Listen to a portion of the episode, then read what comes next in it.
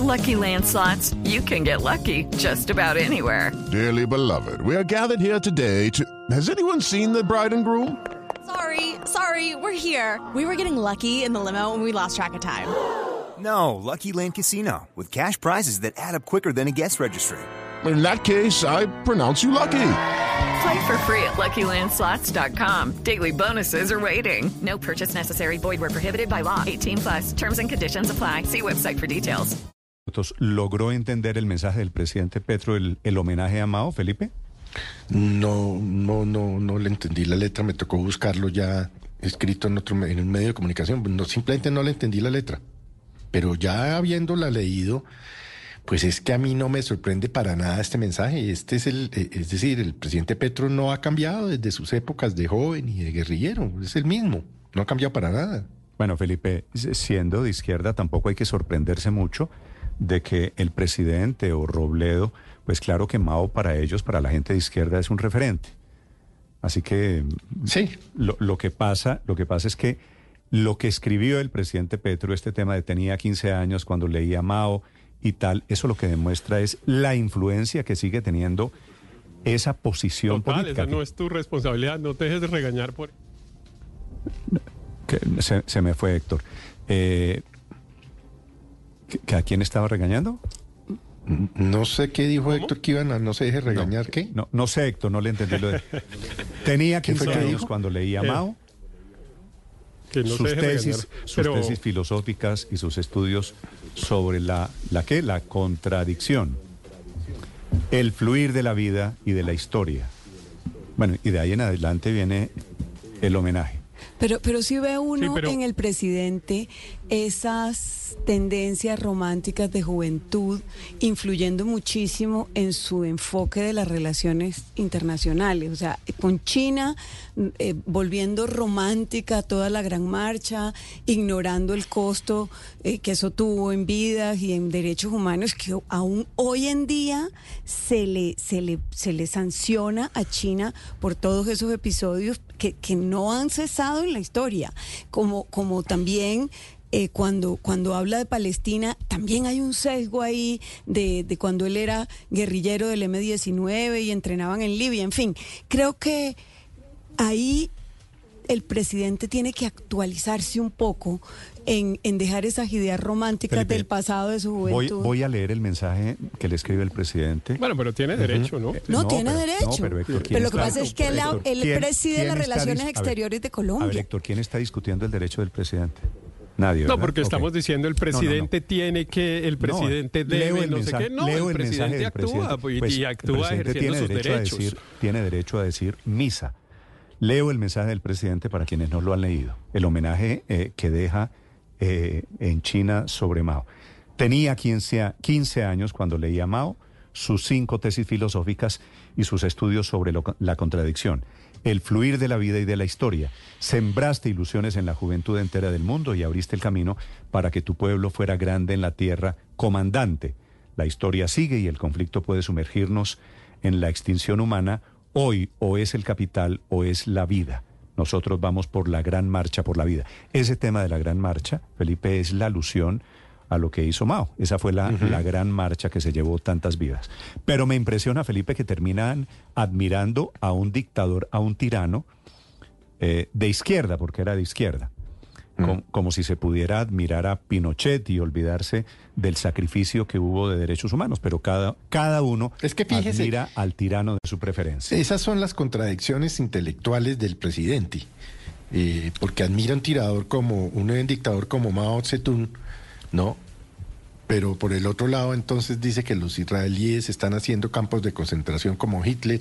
Él tiene un cuchuco intelectual que a mí me cuesta mucho trabajo de entender. Yo no, yo, yo trato de entender de la manera más objetiva al presidente, pero él tiene ahí un cuchuco adentro de la cabeza ideológico que es dificilísimo de, de, Sí, pero, de pero es cierto lo que dijo el candidato Robledo, de que realmente a los presidentes van allá y rinden ese homenaje, eh, primero como un acto protocolario, pero segundo, en ocasiones sin entender lo que están haciendo. A mí, por ejemplo, me, esa fue la impresión que me llevé cuando vi al presidente Iván Duque eh, rindiendo ese homenaje a una persona que, como ustedes dicen, pues fue un dictador realmente bastante sanguinario. Usted me, Y el me presidente- encuentra, me recuerda las Duque, palabras, me recuerda las palabras de algún presidente el- homenajeando a Mao, la memoria de Mao. El, el, pre- el presidente Duque, me por ejemplo, recuerda, Héctor, Duque, eh, por las ejemplo, palabras de algún presidente fuera de Petro hoy homenajeando a Mao. El, el presidente Duque, por ejemplo, estuvo haciendo un homenaje y dejando una ofrenda floral en ese mismo lugar donde, donde estuvo Petro. Y en el presidente Duque había una inconsistencia mucho mayor porque él permanentemente, eh, a diferencia de Petro, cuestiona las dictaduras. Petro, por ejemplo, pues le dice a Ortega, el de Nicaragua, con ese dictador no podemos hablar. Y parece que no sabe distinguir entre cuál es una dictadura y cuál es una democracia. Evidentemente ni China ni Nicaragua son de son democracias A ver. y los Pero, Héctor- países y los países sostienen relaciones con los otros Si países quiere, independiente Héctor, de si su usted- forma de si gobierno. Claro, pero no hay que mire, irse solo hasta allá. Solo me déjeme quiere, dar un dato. si usted me quiere meter en el tema de que el presidente Petro estaba obligado a escribir lo que escribió, No, eso no es cierto. yo, yo creo que no. Es Eh, eh, decir, puede que haya un tema diplomático de No, y hay, a la y, tumba de hay, Mao. y hay gestos diplomáticos de respeto por la otra cultura, por supuesto, por su historia, pero no es necesario eh, eh, este nivel de compromiso, insisto, que compromete al país en sus posiciones de política exterior y temas que tradicionalmente Colombia ha respetado como el tema de Pero, derechos Consuelo, humanos y que algo, se hay algo que cuestionan. no podemos, hay algo que no podemos desestimar y es que el presidente de China, que es el segundo hombre más poderoso del mundo, quizá después del presidente de los Estados Unidos, Xi Jinping, es de la línea maoísta dura. De hecho, él Hello, it is Ryan, and we could all use an extra bright spot in our day, couldn't we? Just to make up for things like sitting in traffic, doing the dishes, counting your steps, you know, all the mundane stuff. That is why I'm such a big fan of Chumba Casino. Chumba Casino has all your favorite social casino style games that you can play for free anytime, anywhere with daily bonuses. That should brighten your day a little. Actually, a lot. So sign up now at chumbacasino.com. That's chumbacasino.com. desarrolló una purga al interior del Partido Comunista Chino. Entonces, seguramente estos halagos le caen muy bien a esa relación estratégica con el gobierno chino. Eso no quiere decir que el señor Pero Mao son Zedong sea innecesarios. responsable de la grandeza eh, de China. Todo lo contrario, la grandeza de China es a pesar de Mao, que básicamente con su gran marcha hacia adelante, realmente una gran marcha hacia atrás, mató millones de personas Sí, de hambre. sí. Quien es responsable realmente de, digamos, del florecimiento, del progreso de la economía china Es es Deng Xiaoping. claro, que, que abrió la abre la posibilidad china. de que Es China no me iba a sea quedar capitalista, Ernesto, no- digamos. No, me iba a quedar con Robledo o con el presidente Petro discutiendo quién es el responsable del milagro económico chino. Claramente no es Mao. El milagro económico chino es mucho más reciente y las bases fueron sentadas eh, por otro presidente. Ocho de la mañana, tres minutos, Felipe, pero bueno, el presidente Petro nos pone a hablar de lo que hace y dice. Lo que me, me parece que queda claro es que el presidente sigue viendo a esos líderes comunistas de los años 60 como sus referentes.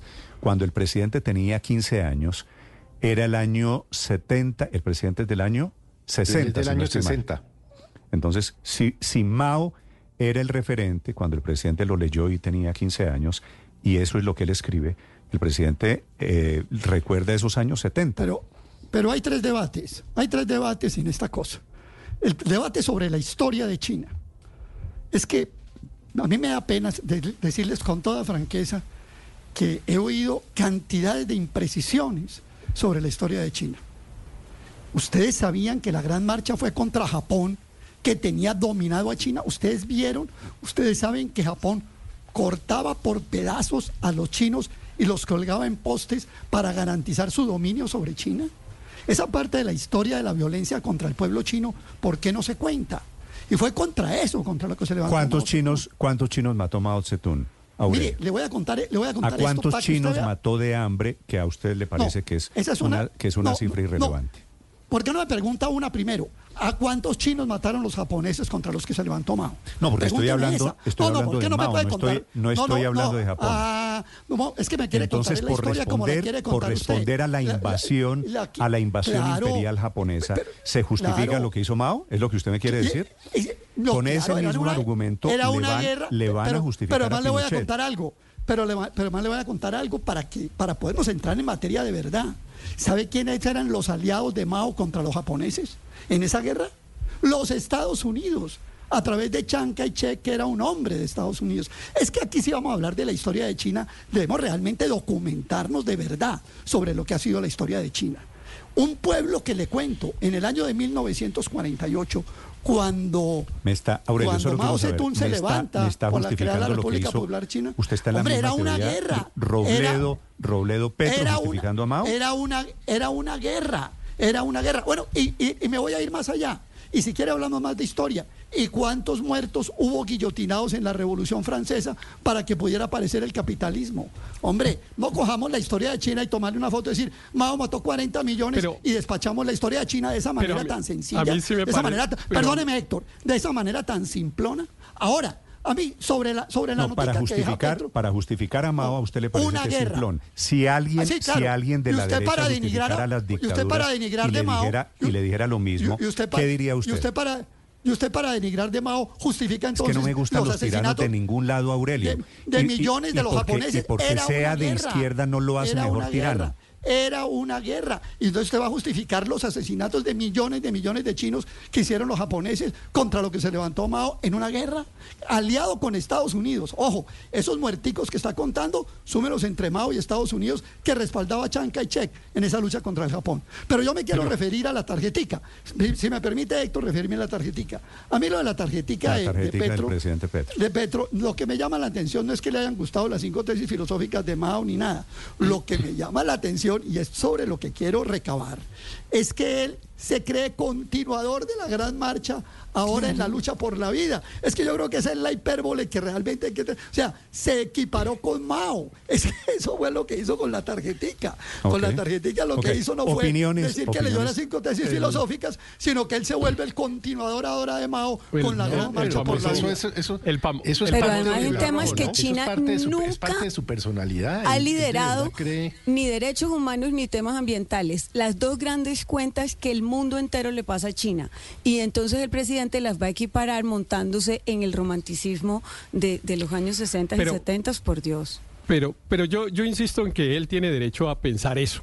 Eh, y yo no, yo no comparto su opinión, pero me parece que el presidente tiene el derecho de pensarlo, como lo piensan seguramente muchas personas. Bueno, mire, aquí hemos Aurelio visto intervenciones en las que de sí, sí, sí. en las que de alguna manera hay pues admiración por ese proceso, por ese proceso chino, que nunca ha sido una democracia, ni lo es ahora, ni lo fue con, lo- con Deng Xiaoping, eh, ni nunca ha sido, siempre ha sido una dictadura de las más oprobiosas, con las que nos en- con la que nos encanta tener relaciones diplomáticas. Es un poco raro, porque a nosotros, Sí, es nosotros cierto. permanentemente decimos el otra vez el dictador Ortega, Maduro, dictadores, dictadores, pero con China realmente nos Sí. produce un grado de admiración y digo nos produce pues no a mí, sino a los gobernantes que nos representan y no a Petro, sino a todos los que ha habido, porque realmente llevamos haciendo un Es- esfuerzo por es tener cierto. una relación con Es China, cierto, pues va- Néstor, hay Es- algo, hay algo que es cierto, muy importante. Héctor, es cierto que vemos con diferentes ojos las dictaduras,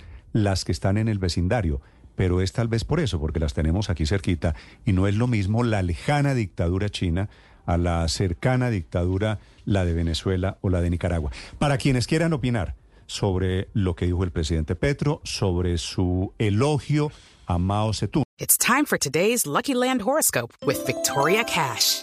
Life's gotten mundane, so shake up the daily routine and be adventurous with a trip to Lucky Land. You know what they say your chance to win starts with a spin. So go to luckylandslots.com to play over 100 social casino style games for free for your chance to redeem some serious prizes. Get lucky today at luckylandslots.com. Available to players in the U.S., excluding Washington and Michigan. No purchase necessary. VGW Group, void or prohibited by law. 18 plus terms and conditions apply.